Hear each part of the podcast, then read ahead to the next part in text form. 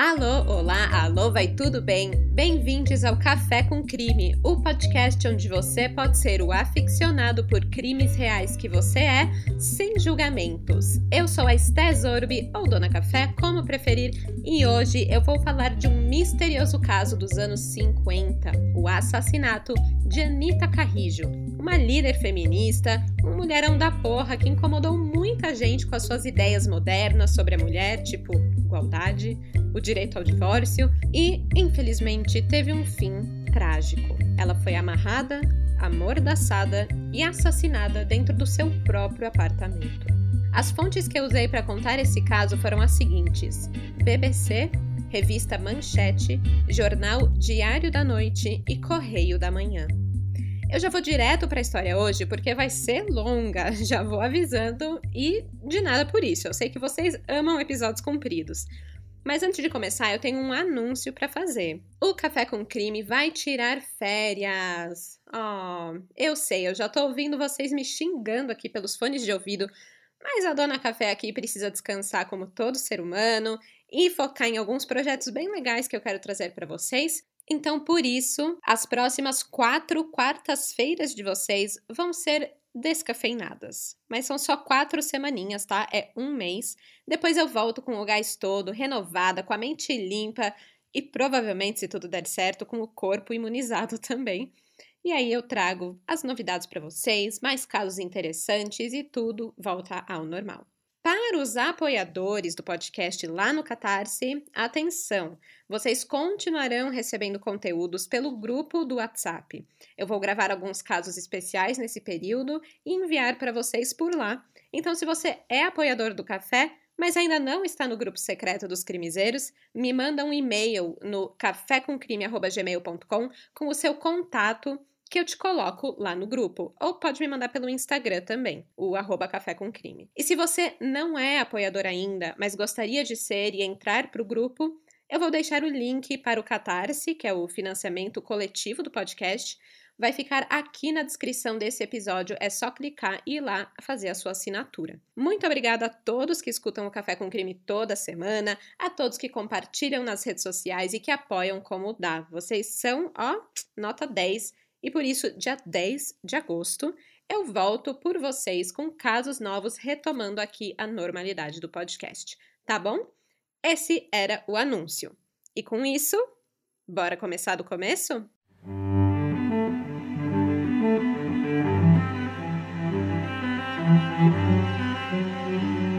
Dia 11 de maio de 1957. Anita, uma dentista de 56 anos, e sua amiga e funcionária Irma Sargentelli se preparavam para ir ao casamento de um cliente, que aconteceria na zona leste de São Paulo. Anita vestiu um conjunto de terno e saia azul marinho na altura dos joelhos.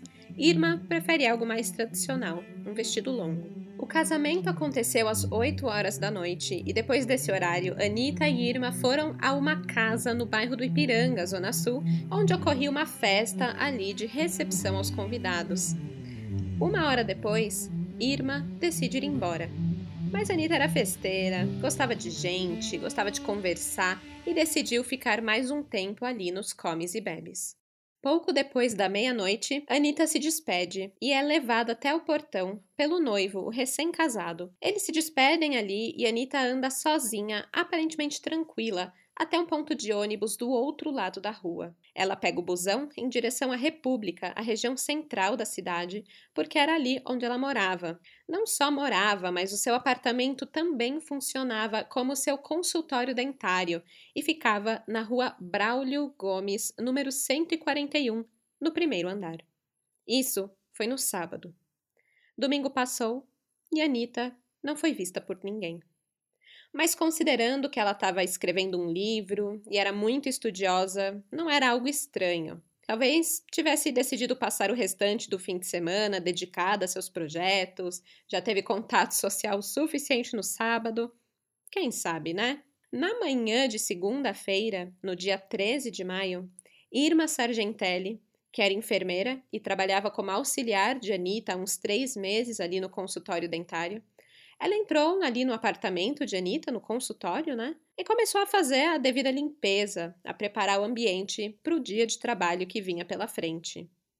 Mas ela parou, porque tinha algo de estranho ali. Ela notou que tinham papéis espalhados pelo consultório. Uma bolsa de Anitta estava sobre uma mesinha toda revirada, uma outra bolsa estava no chão. E, assim, ok, Anitta não era a pessoa mais organizada do mundo, mas essa zona toda também já era demais. Mas o mais estranho disso tudo era que Irma sentiu o consultório meio vazio. E foi aí que ela se deu conta. O aparelho de diatermia tinha sumido. Esse aparelho, ele gera energia de radiofrequência e ele é usado para tratamento de dores, por exemplo, e Anita utilizava ele para realizar alguns procedimentos ali no consultório. E era estranho demais o aparelho não estar ali naquela manhã. Irma chama por Anita. Ninguém responde. Ela nota que a porta do quarto de Anita ainda estava fechada. Ela bateu, chamou, mas ninguém abria. Como a porta estava trancada por dentro e ela não estava encontrando a chave em nenhum lugar, Irma decide espiar pelas frestas e fechadura. Não dava para ver direito, mas parecia que Anita estava caída no chão. A enfermeira logo corre então para o apartamento do zelador do prédio, o senhor Higino, pensando que talvez ele tivesse a chave do apartamento ou algum jeito de acessar o apartamento, mas o zelador achou melhor chamar ajuda de um guarda civil que estava na rua naquela manhã.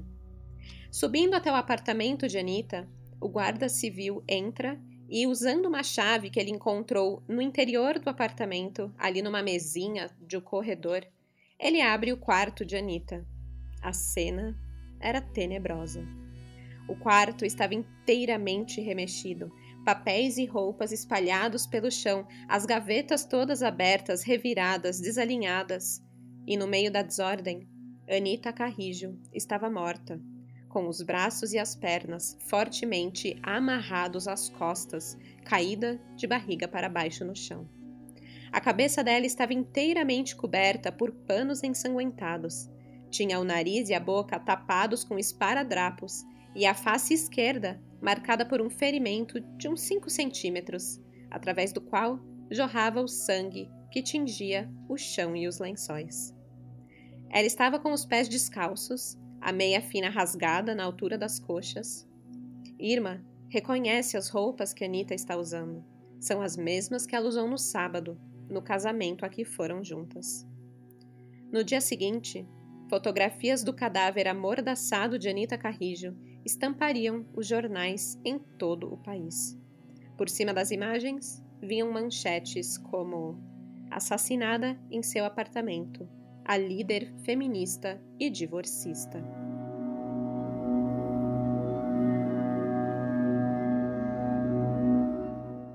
Anita Carrijo nasceu no dia 31 de outubro de 1900.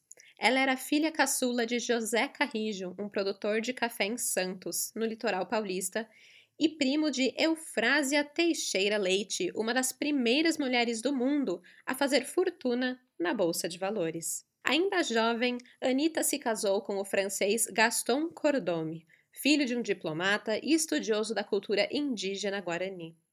Em 24 de março de 1922, teve com ele uma filha, Arlete Carrijo. Quando a menina estava com 3 anos de idade, Anita e Gaston decidiram se separar. Assim, aos 25 anos, Anita precisava sustentar a filha sozinha.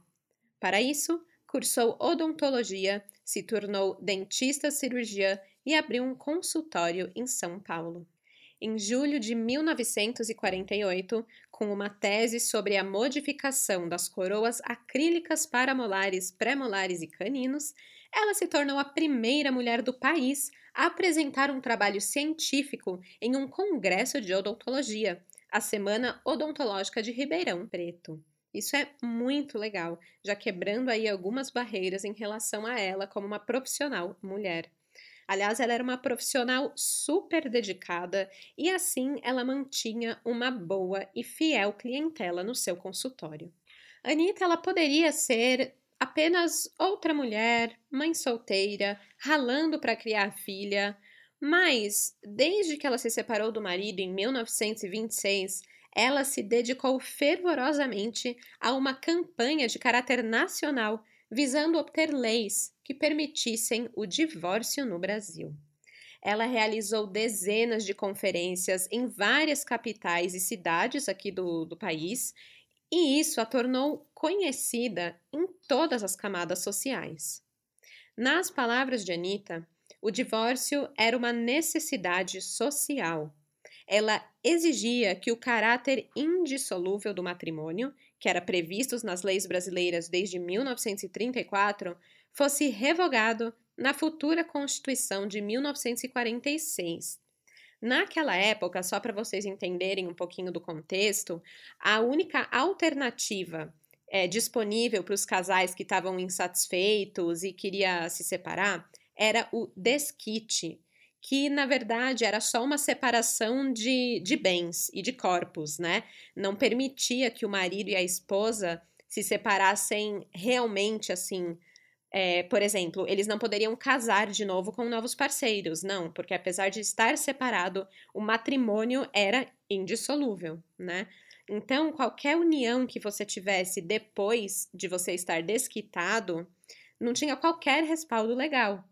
Então, mulheres desquitadas, elas viviam sobre o, o, um estigma de ser concubinas, né? E de que os filhos que eram tidos com esses homens que elas se relacionavam depois do desquite eram ilegítimos, eram filhos bastardos. E a Anitta, como uma mulher desquitada na época, falava: não, eu não aceito isso, eu não acho que isso está certo, e lutava muito, dava muito a sua voz em relação a esse tema. A, ela chegou a fazer viagens internacionais para palestrar sobre a mulher moderna e o tema do divórcio, e enfim, entre outros temas também.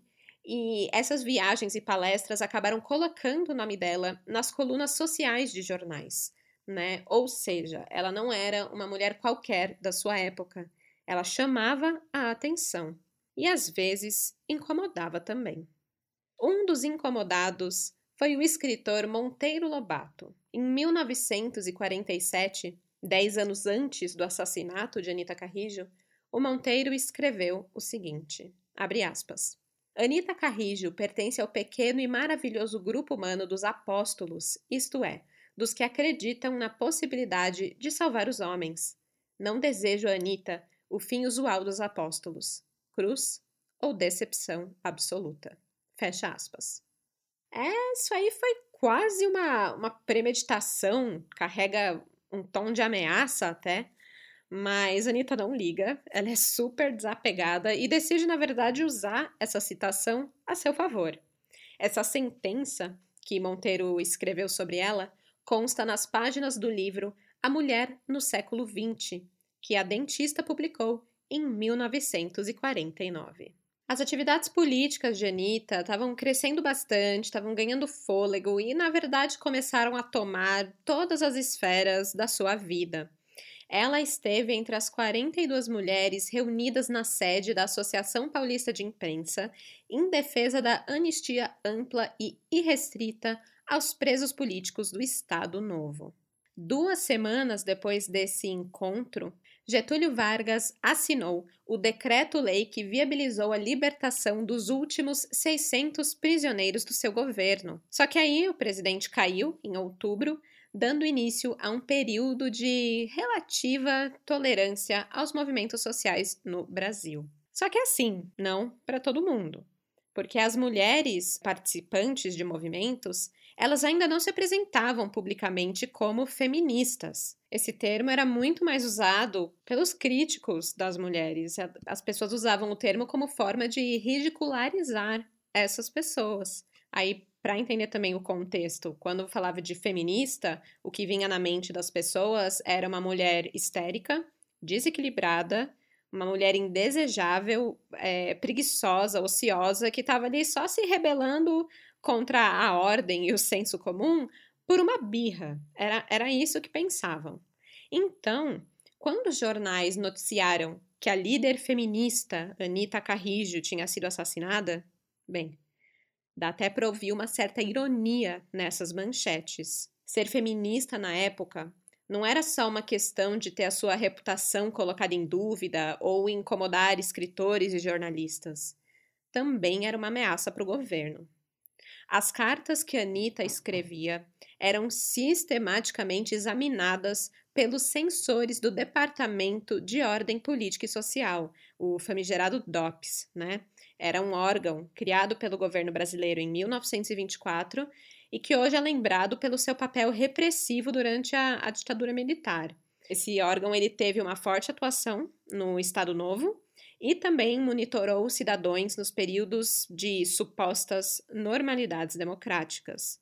Então, só para vocês terem uma ideia, em outubro de 1951, um memorando destinado a Arnaldo de Camargo Pires, que era delegado-chefe do Serviço Secreto do DOPS, acusava Anita Carrijo do seguinte, abre aspas, é militante comunista, as suas atividades em prol da ideologia comunista vêm se manifestando desde os princípios de 1949. Fecha aspas.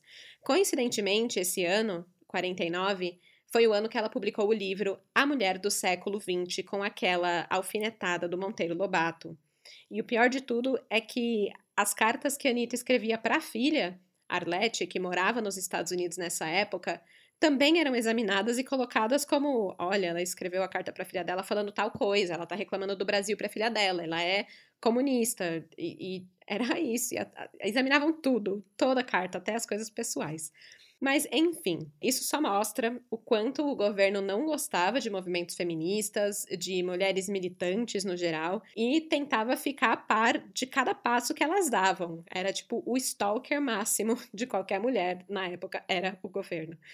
Nessa época, as mulheres foram presas, submetidas a interrogatórios, colocadas sob grande pressão para citar nomes e delatar colegas que, para os policiais, eram todas comunistas e uma ameaça à democracia. Por conta disso, em janeiro de 1957, um decreto assinado pelo então presidente Juscelino Kubitschek suspendeu o funcionamento da Federação das Mulheres do Brasil da qual Anita fazia parte.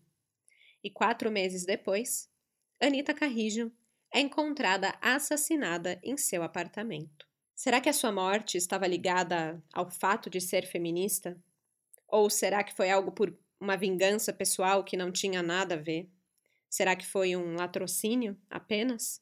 Com Anita morta e sem nenhuma testemunha, a única forma de responder essas perguntas é por meio das pistas deixadas na cena do crime.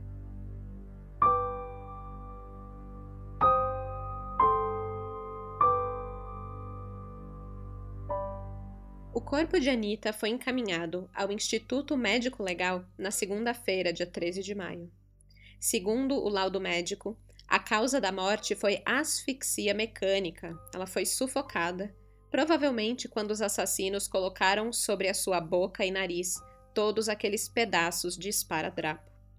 Isso, na verdade, foi meio que um choque essa descoberta, porque quando encontraram Anita, ela estava com a cabeça inteiramente envolta em um pedaço de pano que tinha muito sangue ali. Então achavam que ela tinha morrido de alguma hemorragia, de algum ferimento ou algo do tipo.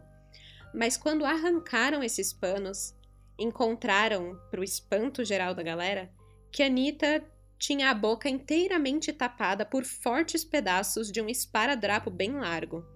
Eram dez pedaços de esparadrapo, um cobrindo o outro, e tinham alguns que iam da boca até a orelha, e também no sentido contrário, na vertical, ia do queixo até os olhos.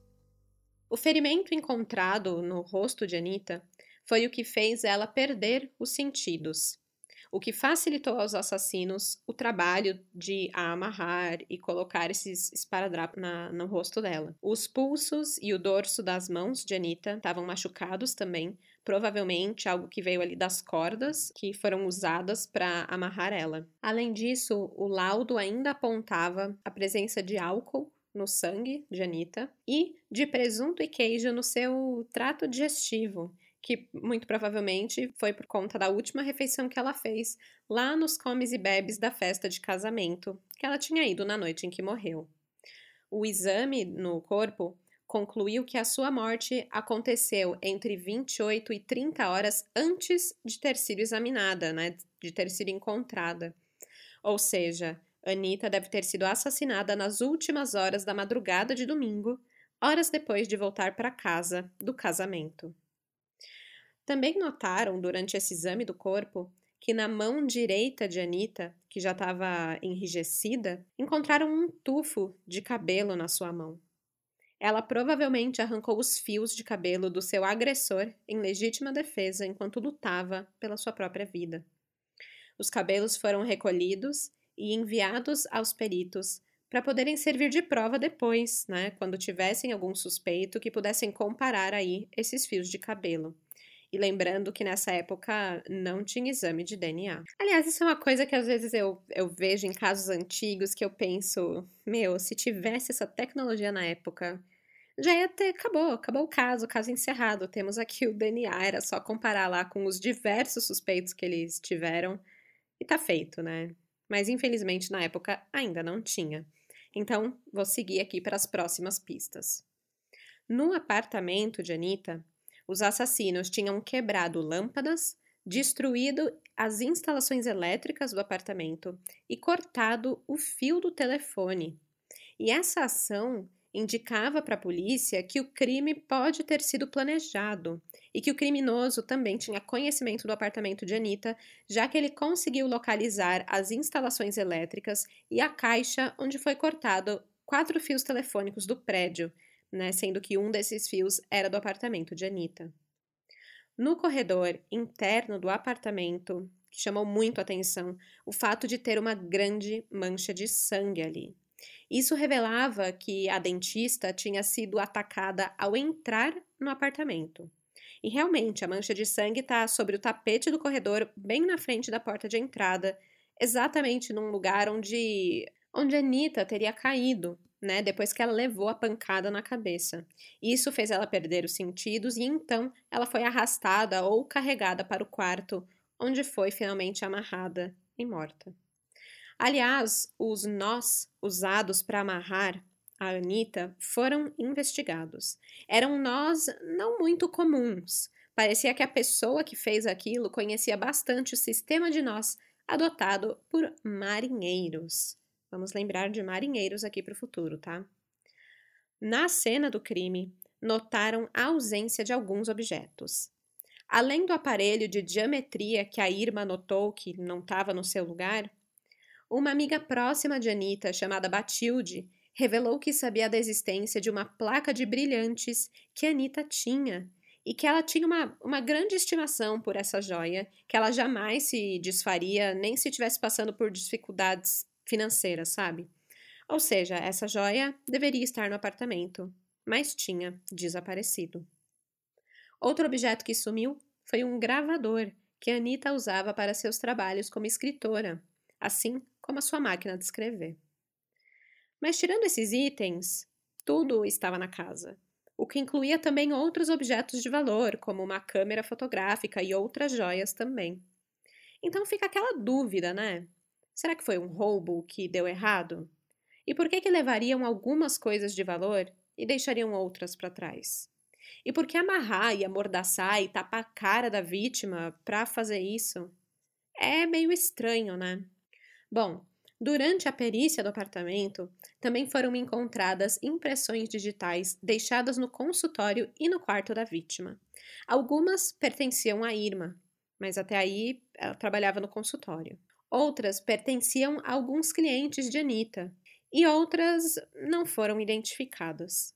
Logo, as primeiras hipóteses da polícia começaram a surgir. Com base nessas pistas, mais o depoimento também de várias pessoas, inclusive familiares da vítima, as autoridades concluíram que o roubo tenha sido o mais provável motivo da morte da dentista. Ah, e também concluíram que tinham dois ladrões, duas pessoas para conseguir fazer o que fizeram com Anita. Essa teoria foi ainda mais fortalecida quando descobriram que o consultório de outro dentista que ficava no décimo andar do mesmo edifício foi assaltado dois dias após o encontro do cadáver de Anita. Mas aí fica aquela dúvida, né? Porque eles estavam afirmando que quem entrou no apartamento conhecia o apartamento, sabia onde ficavam os fios, onde estavam as caixas elétricas e tudo mais. Então, quem que conhecia a Anitta o suficiente para conhecer o apartamento dela e ainda assim querer roubar e a matar? Bem, a resposta para isso veio de um depoimento de Irma. Federico Capellin um jovem italiano e ex-funcionário de Anitta. De acordo com Irma, o homem, de 27 anos, estava inconformado com a sua recente demissão. Aliás, Irma tinha entrado no seu lugar como auxiliar do consultório de Anitta. E isso só me lembra, né? Tem aquela história da estagiária que matou o concorrente lá em, se eu não me engano, é no litoral paulista. Matou o concorrente para conseguir a vaga de emprego, né? Então, hoje, isso é hoje em dia, foi super recente esse caso, e a gente vê as pessoas matam por um emprego, né? E aí esse cara, esse tal de Federico, tava putaço porque foi demitido e substituído por uma mulher no consultório. Já aí é um motivo. E ainda mais, os vizinhos do consultório da dentista atestaram que Federico tinha passado a noite de sábado rondando o prédio de Anitta. Com esse suspeito em vista, os policiais procuraram por ele em todos os lugares onde ele normalmente estaria: no seu endereço, no bar de costume, na casa de amigos. Alguns conhecidos relataram que sim, eles tinham visto Federico recentemente e, aliás, ele estava com algum dinheiro, coisa que não era muito comum para ele. Com o desaparecimento de mais de dois mil cruzeiros do apartamento de Anitta e todo esse ressentimento de Federico pela dentista, isso tudo agravou ainda mais as suspeitas sob o italiano. Mas os dias passavam e nada do Federico aparecer.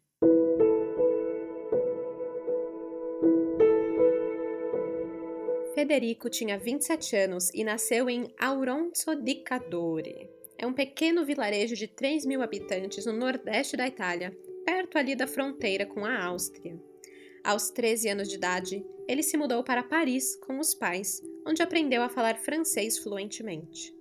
Lá, trabalhava na vidraçaria do pai e cursou filosofia na universidade.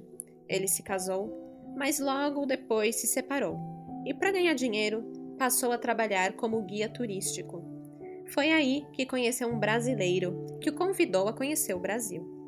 Em 1954, Federico decidiu imigrar para as nossas terrinhas. Ele era um cara boêmio, vivia de bicos e queria ser ator. Ele chegou a participar de algumas peças no Teatro Cultura Artística e conheceu Anita através de uma amiga em comum, a Batilde, quando, sem querer, as encontrou no Museu de Arte Moderna de São Paulo. O Federico conta que Anita era muito simpática e logo o convidou para passar em seu consultório e dar uma olhada nos seus dentes. Empreendedor é assim, né? Não pode conhecer uma pessoa que já faz aquele networking e tipo, ah, que sorriso lindo, deixa eu ver se tem care. É assim, tem que lutar. Não é fácil ganhar clientela. Mas assim, o, o, Federico, como eu falei, ele vivia de bico, assim, ele não tinha um trabalho fixo, ele tinha tentado montar uma vidraçaria, que era o que ele sabia fazer, que tinha aprendido com o pai dele em Paris, mas não deu muito certo, e ele ficava nessa de fazer bicos como ator. Ele não tinha muito dinheiro, mas ele realmente estava precisando dar aquela consertada ali nos dentes. Então, ele fez um acordo com a Anitta. Em troca da consulta, ele cuidaria do apartamento e do consultório dela. E ela aceitou. Ele começou a trocar os seus serviços como auxiliar do consultório, não só por pela consulta, mas também por comida. E vira e mexe, ele também pedia dinheiro quando ele consertava alguma coisa. Enfim, né? Começou a trabalhar ali com a Anitta, sendo auxiliar dela. Ele ficou por uns dois meses trabalhando dessa forma, mas os dois acabaram se desentendendo e brigando, porque o Federico ele não se alinhava aos discursos feministas de Anitta. E, na verdade, ele ficava meio puto com alguns comentários que ela fazia nesse sentido. E por isso, eles acabaram brigando e ele parou de trabalhar lá. Entretanto, Irma e outras pessoas próximas de Anita diziam que, na verdade, Federico explorava Anita. O próprio advogado da vítima informou que Anita já tinha reclamado para ele sobre a inconveniência de Federico, que além de ele manchar a sua reputação, né, por ter um homem muito mais novo, sempre em seu apartamento, e ainda mais um cara folgado que não tinha, que era preguiçoso, que era bem largado, ela, ele também estava acarretando prejuízos a ela, né? Porque na época Anitta não estava numa situação financeira muito boa. E ter um marmanjo de 27 anos na sua casa, comendo sua comida, pedindo dinheiro aqui e ali, não estava sendo nada bom para ela. Desde o dia 13 de maio, a polícia procurou por Federico, colocado como seu suspeito número um. O seu nome foi divulgado em jornais como sendo um foragido. E isso, claro, chegou ao conhecimento do italiano, Apavorado com as notícias divulgadas sobre a sua participação em um latrocínio, o seu primeiro instinto foi de fugir, escapar. Ele tinha medo de ser preso e não conseguir convencer as autoridades sobre a sua inocência. Ele chegou a se esconder, depois consultou um advogado e também foi até a casa de um amigo seu, que era fotógrafo, para que fosse tirado fotos do seu corpo, sem roupas, para caso ele fosse preso e torturado, ele poder provar que antes de chegar na polícia, ele estava em perfeito estado. É, né, gente? Época de guerras e ditaduras, a cabeça já vai para esse lugar de proteção. Não que hoje esteja tão diferente, né? Mas enfim.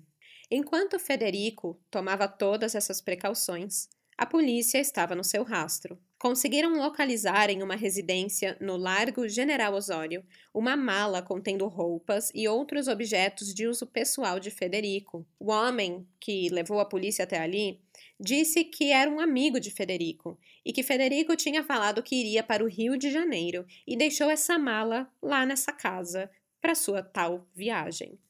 Além de roupas, lá dentro tinha uma lanterna, e um molho de chaves. Também encontraram dois cartões de visita da Anita Carrijo.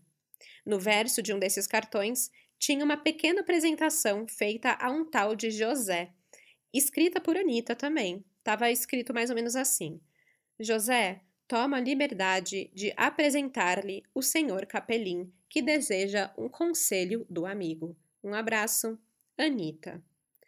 Bom, se você pensa que a mala foi deixada ali porque ele queria fugir para o Rio de Janeiro e que dentro tinha uma lanterna, sendo que um, seria muito útil esse objeto para um roubo feito à noite, né? E também chaves, um molho de chaves. Esse foi o item principal que encontraram ali, já que a polícia de início acreditou que poderiam ser chaves que davam acesso ao prédio e ao apartamento de Anita.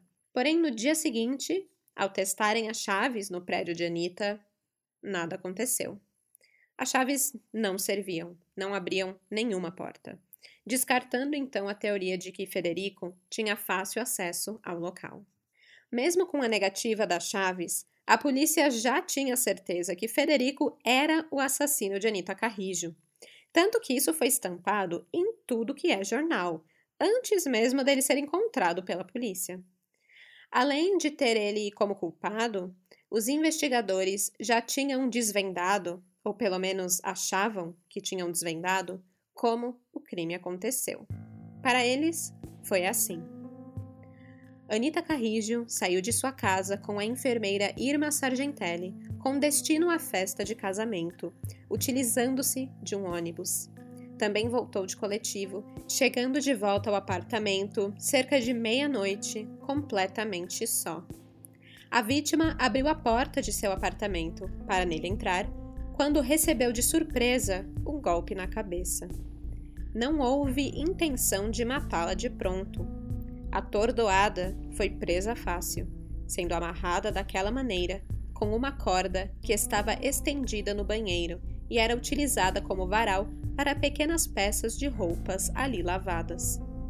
Recuperando-se, Anita teria sido supliciada procurando seus algozes, obter dela alguma indicação sobre os valores guardados no apartamento.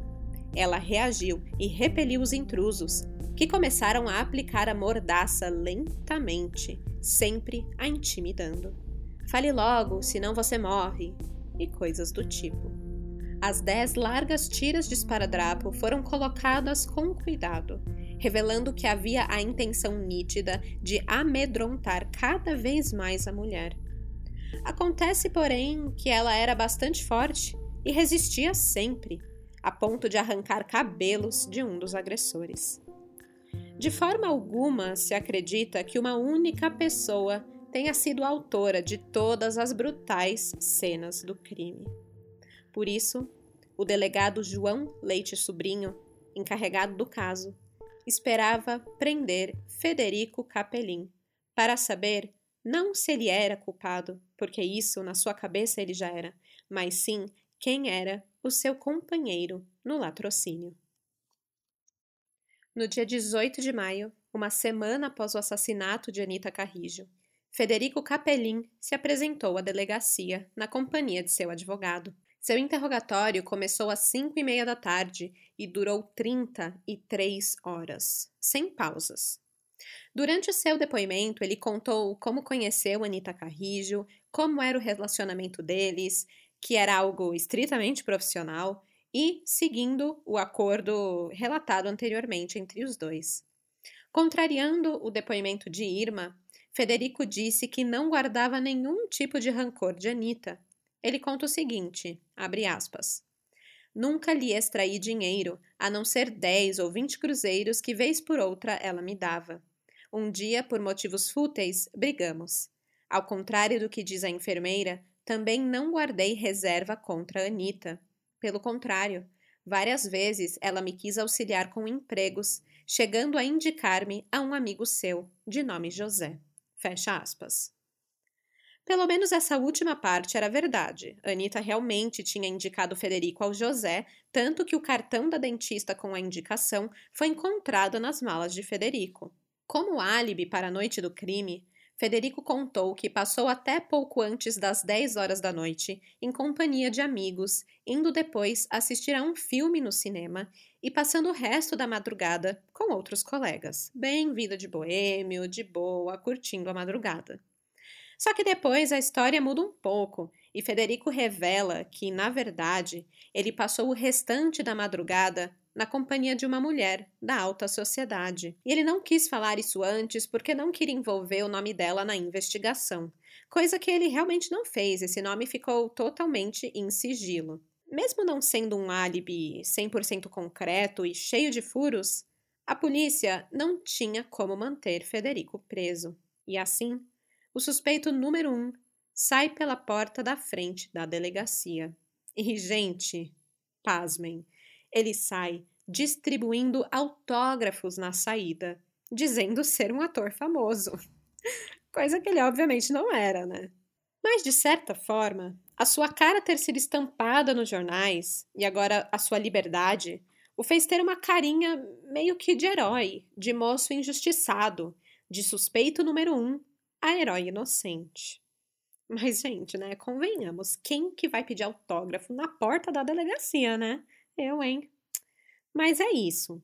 É assim que a polícia perde o principal suspeito e precisa recomeçar. De volta à estaca zero, de volta às pistas deixadas na cena do crime. Ou melhor, as que não foram deixadas.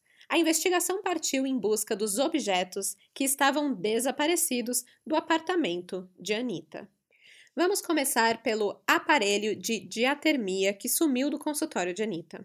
Olha só, no dia 5 de setembro de 1957, quatro meses depois do assassinato, uma enfermeira misteriosa e descrita pela imprensa como sendo uma mulher de rara beleza, ofereceu um aparelho de diatermia para venda em um estabelecimento comercial na rua Marconi.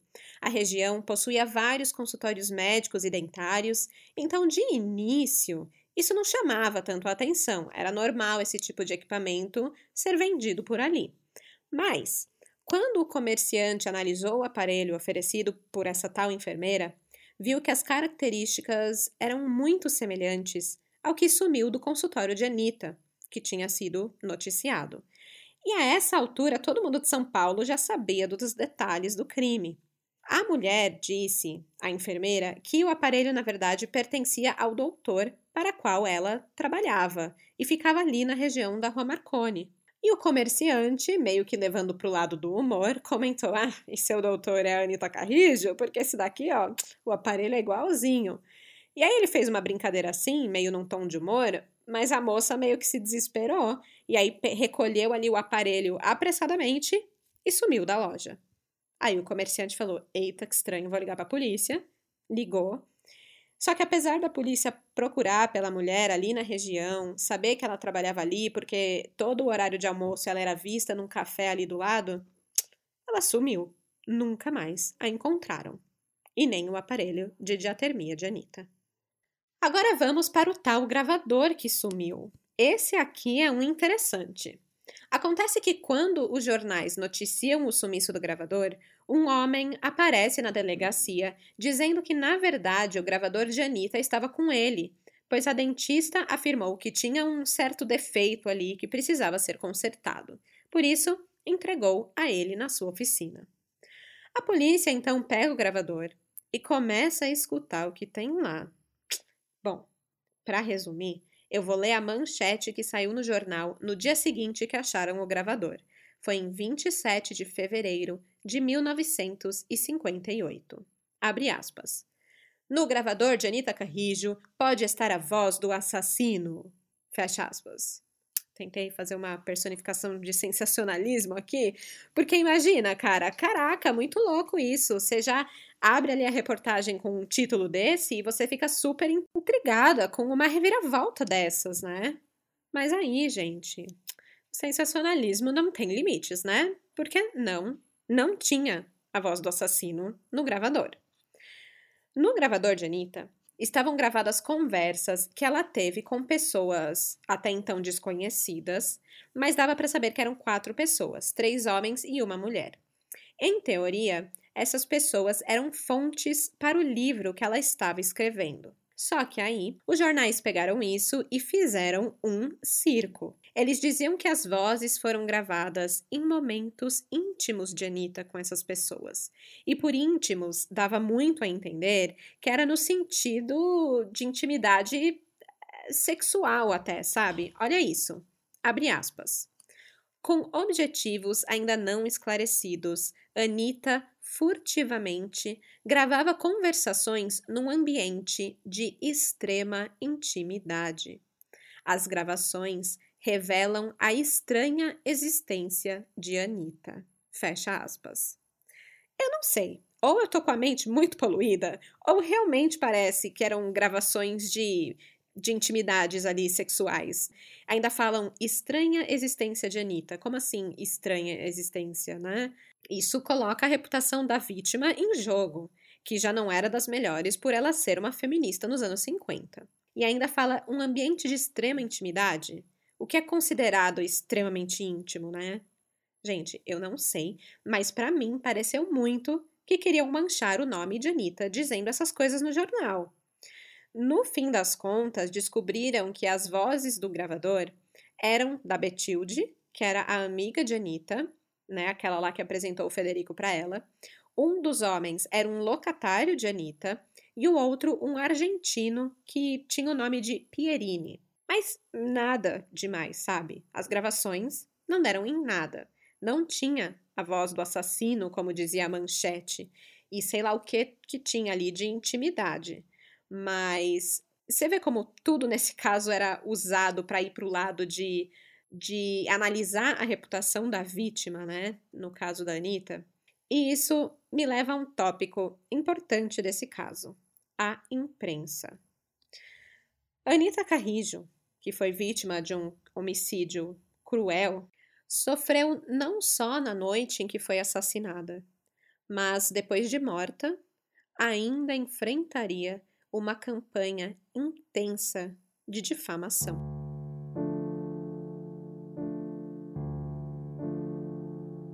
No jornal Correio da Manhã, trechos como esse podem ser encontrados. Abre aspas. Causou grande consternação nesta capital o assassínio de Dona Anita Carrijo, a popular líder feminina e divorcista. Não pelas suas campanhas em favor do divórcio, que nunca encontraram muita repercussão por aqui, mas pela selvageria de seus assassinos. Fecha aspas. Um outro diz assim: abre aspas.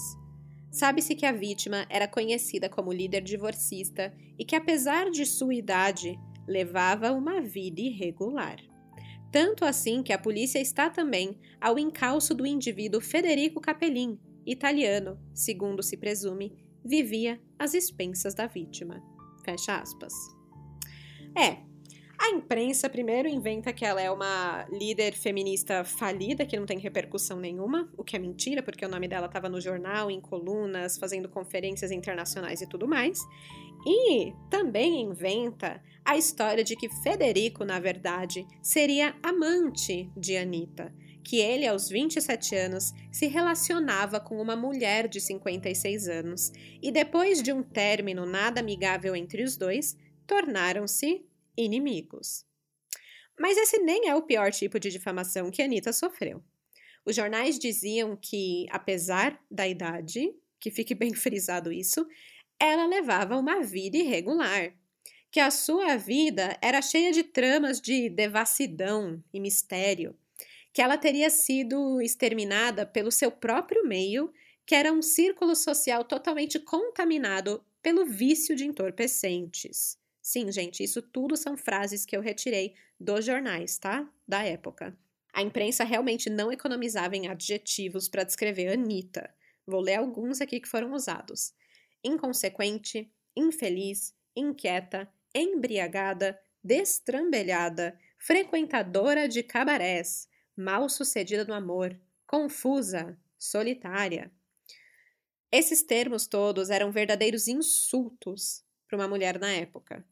Não que hoje também não seja, né? Mas imagina, você é vítima de um crime cruel e a imprensa tá falando basicamente mal de você enquanto tá acompanhando o seu caso, né?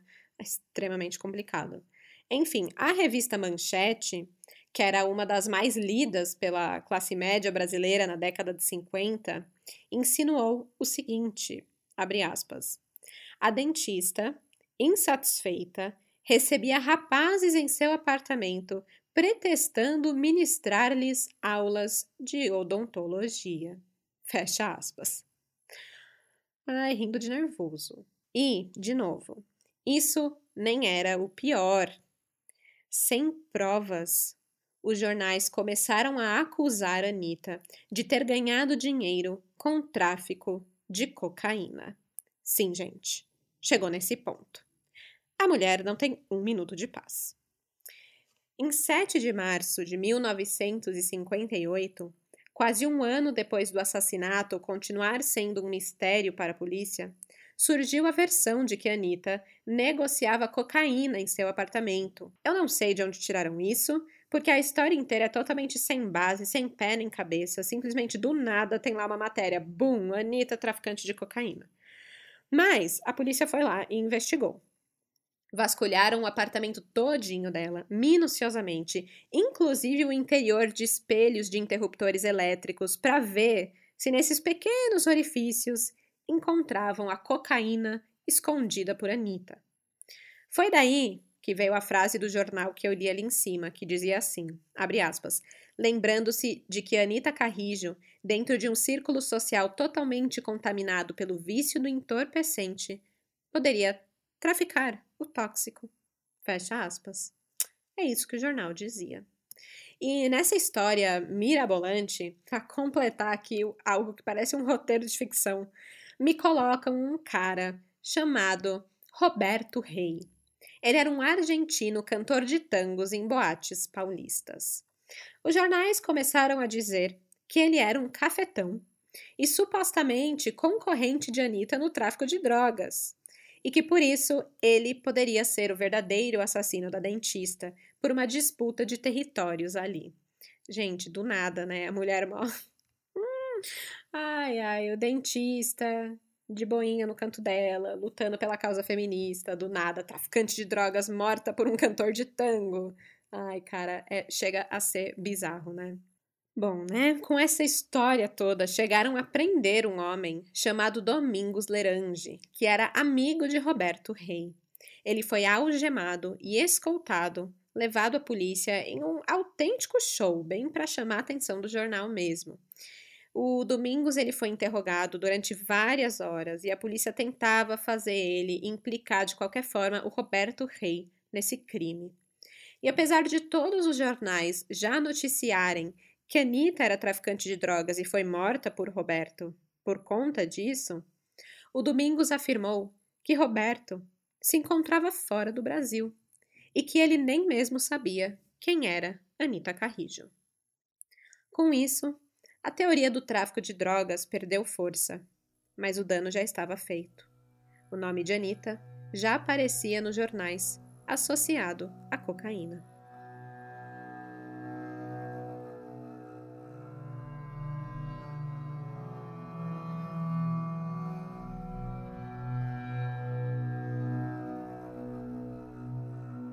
Cada dia que passava, as investigações perdiam força.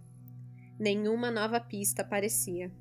Vira e mexe, a polícia trazia de volta para a interrogação Federico e Irma, mas nada de novo surgia. Algumas outras linhas investigativas chegaram a ser cogitadas, mas. Ai, gente, tem tanto erro e coisa bizarra nesse caso que não ia para frente, sabe? Eu, eu vou dar um exemplo para vocês. Uma das possibilidades era de que ladrões teriam entrado pela janela de Anita enquanto ela estava na festa de casamento. Acontece que ao lado do edifício de Anita tinha um prédio em construção e por isso tinha um tapume de madeira que acabava chegando até o seu prédio. Esse tapume ele era alto o suficiente para dar acesso à marquise, que por sua vez ficava a menos de um metro das janelas do apartamento de Anita, no primeiro andar. Por isso, acreditavam que talvez alguém tenha subido por esse tapume a fim de entrar no apartamento de Anita para roubar. E aí, enquanto estavam lá roubando os aparelhos e tal, Anita chegou em casa. Os ladrões teriam abatido Anita assim que ela abriu a porta, e aí, amedrontados com a vítima e com a situação toda, desligaram os fios elétricos, cortaram os fios de telefone. Essa teoria ela ganhou força quando os peritos encontraram, do lado de fora da janela do apartamento de Anita, algumas impressões digitais. E a Irma, que era auxiliar do consultório, falou que ninguém nunca abria aquela janela, que ela nem mesmo tinha limpado a janela pelo lado externo, nunca. Então, de quem eram as impressões digitais? Ok, até aqui parece que a teoria dos ladrões entrando pela janela faz sentido, né? Pois bem, prepara. Acontece que tem um problemão com essas digitais. No dia que encontraram o corpo de Anita, que a cena do crime deveria ficar acessível apenas à polícia e os peritos, um repórter e um fotógrafo chegaram no local. E o repórter teve a brilhante ideia de pedir para o fotógrafo pular naquela janela para poder ficar de pé na plataforma do lado de fora e bater fotos do prédio e da cena do crime para poder publicar no jornal. Por isso, essa teoria toda da polícia, na verdade, teve como base, basicamente, a digital de um fotógrafo que nada tinha a ver com o crime. Então, são esses tipos de erros que aconteceram ali durante a perícia, durante a investigação, e os jornalistas também entrando ali no meio. E foi um, um rolo só e nunca dava em nada. As teorias surgiam e desapareciam na mesma velocidade. Aliás, a polícia foi duramente criticada pela imprensa na época por ter feito um péssimo trabalho de perícia e investigação. Mas até aí também a polícia estava meio que de mal dos jornalistas e não estavam passando informação do caso para a imprensa. Então ficava um alfinetando o outro em vez de resolver o caso. Muito lindo, né? Mas vamos lá. Deixa eu contar para vocês algumas outras teorias e suspeitos que surgiram no caso Anita Carrijo. Lembram que eu mencionei que os nós dados nas cordas que amarravam os pés e braços de Anita eram nós de marinheiro? Até falei, ó, guarda a informação do marinheiro. Pois bem, é aqui que ele entra. Em um depoimento da Irma Sargentelli, descobriram que Anita tinha uma amizade com um oficial da Marinha que morava em Santos. Esse homem teria supostamente pedido Anitta em casamento, mas ela disse que não, que ela estava muito bem sendo uma mulher solteira. O misterioso marinheiro teria ficado com dor de cotovelo por receber não de uma mulher e assim virou um suspeito do crime. Mas ficou só nisso mesmo, porque além dos nós, não tinha nada que o ligasse àquela cena do crime. Outra versão para o crime surge em março de 1958. Essa daqui inclui um grupo de três pivetes, como os jornais chamavam, que sempre acompanhavam Irma e Anita em passeios pela cidade.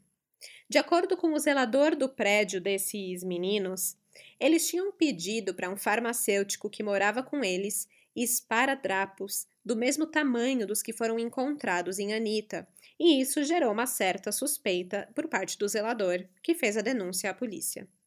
No apartamento desses meninos também foi encontrado um mostruário de dentes, um item muito comum em consultórios dentários. Para completar, um dos jovens tinha se mudado para São Paulo do interior recentemente e suas malas tinham sido amarradas com cordas idênticas às encontradas na cena do crime. E para fechar com chave de ouro, os três rapazes tinham encontrado com Anita naquele sábado à tarde e tinham convidado ela para passear pela cidade, mas ela disse que não podia, pois tinha um casamento para ir. Ou seja, eles sabiam que ela não estaria em casa aquela noite, e assim poderiam ter planejado o roubo, que deu errado e acabou virando um latrocínio. Mas Apesar disso tudo, eram provas muito circunstanciais e a polícia nunca chegou a prender os três rapazes. E mais uma coisa interessante que também aconteceu durante as investigações: houve uma confissão. Pois é.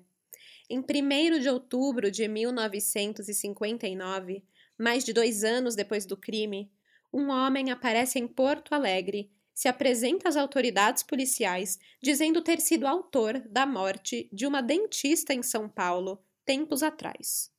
Ele foi enviado para a Polícia Paulista, onde constataram que o seu nome era Luiz Lopes, um fugitivo do Hospital Psiquiátrico do Juqueri. Eu já falei desse hospital aqui, e é tipo o Hospital Colônia de Barbacena, sabe? Para quem não ouviu, tem um episódio só sobre isso aqui no podcast. Mas, enfim, esse homem era fugitivo desse hospital psiquiátrico e ele tinha um diagnóstico de esquizofrenia. Então, os policiais descartaram o seu envolvimento só por isso. Concluíram que o seu relato era um mero produto de uma imaginação doentia, como foi colocado à época. E ele acabou sendo encaminhado de volta para uma clínica psiquiátrica. Com tantas versões, tantas possibilidades, mas nenhuma prova e nenhum suspeito real, o caso Anita Carrijo foi arquivado em 1970. Sete anos depois, em 77, a Lei número 6.515 finalmente instituiu o divórcio no Brasil.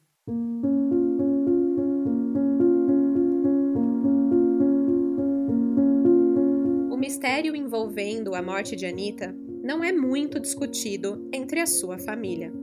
Mas a sua filha, Arlette, tinha uma teoria própria. Ela acreditava que o Partido Comunista tivesse envolvimento na morte de sua mãe. Isso porque os vínculos de Anita com organizações de esquerda levantaram suspeitas no DOPS. Para a filha de Arlette, ou seja, a neta de Anita, essa teoria é absurda. A Helene, a neta, ela acredita que a avó foi morta por saber de algo errado envolvendo homens de poder.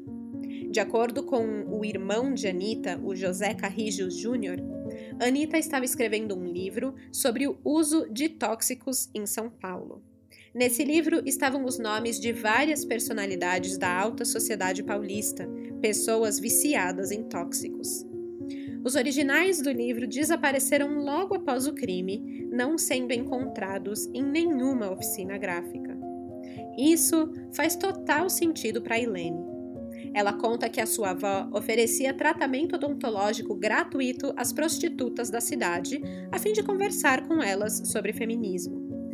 Anitta acabava conseguindo informações sobre pessoas importantes, já que essas mulheres eram muito utilizadas para satisfazer homens poderosos.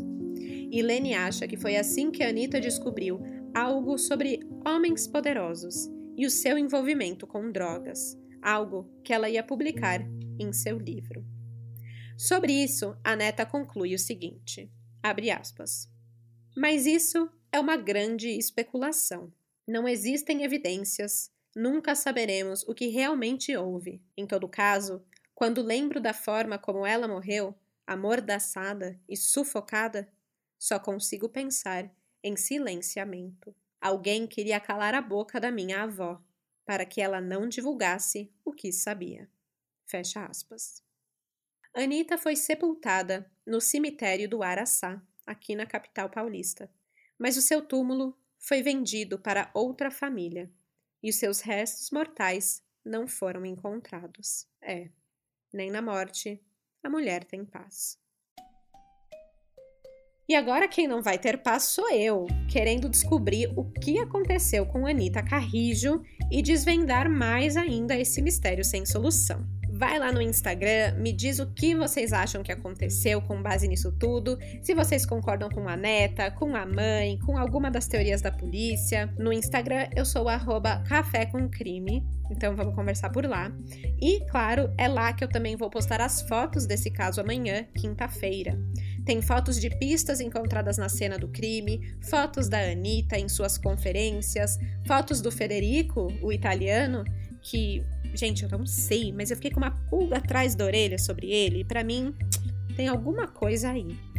Ah, e só mais uma curiosidade para fechar sobre esse caso da Anitta Carrijo. Vocês sabiam que a criação da Delegacia de Homicídios aqui em São Paulo aconteceu por causa desse caso? Pois é. A Delegacia de Homicídios foi criada no dia 11 de junho de 1957, exatamente um mês depois de Anita Carrijo ser assassinada. As investigações estavam tão quentes, tinha uma cobrança tão grande, a, a imprensa estava em cima de tal forma que falaram: epa, peraí, a gente precisa de um departamento né, específico para atender esse tipo de caso. E foi aí que criaram o departamento de homicídios. Muito interessante, né? Além do caso de Anitta, em seguida já entraram mais nove casos. Então era uma época bem movimentada ali para a delegacia.